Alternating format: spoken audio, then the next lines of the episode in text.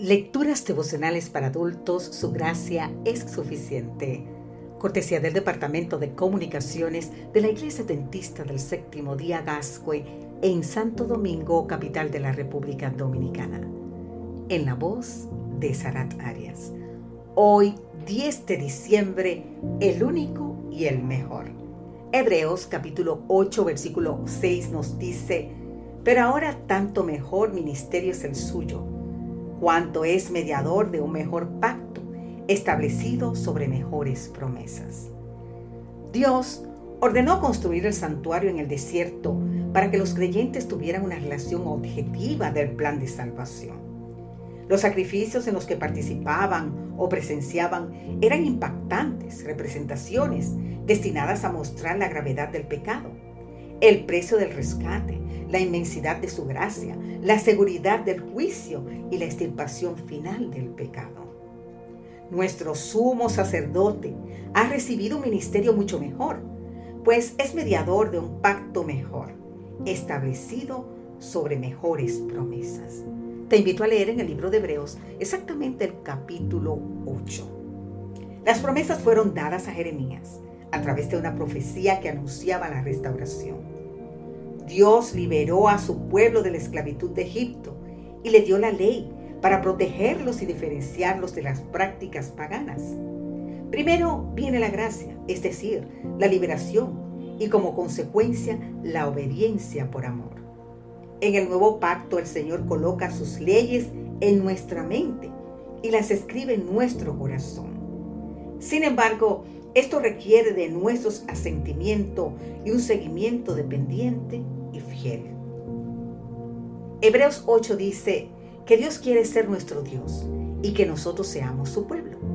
Alguien de manera muy gráfica lo expresó así. Si Dios tuviese un refrigerador, seguro que tendría tu foto pegada en la puerta. Cada uno es especial para Él y lo atiende como si fuera el único. Pero escucha esta pregunta, querido amigo, querida amiga. ¿Es lo mismo Dios para ti? Hebreos 8 también declara que Dios quiere ser conocido, conocido por la naturaleza, por su palabra, por su poder, su amor y su justicia. Pero, por sobre todo, Dios quiere ser conocido por lo que tu vida muestra de Él. En este capítulo 8 de Hebreos, también Dios termina diciéndonos, y nunca más me acordaré de sus pecados y de sus iniquidades. Pero, escucha esta pregunta. ¿Cómo puede ser que el Dios que todo lo sabe se olvide de nuestros pecados? Si así fuera, no dejaría de ser Dios. Sin duda, Él lo sabe todo, pero no los guarda ni toma en cuenta en nuestra contra.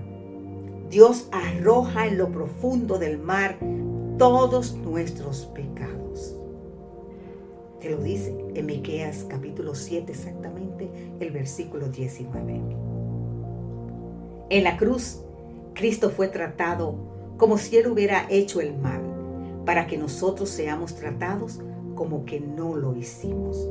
Porque el mal fue traspasado de nuestra cuenta la cuenta de Cristo.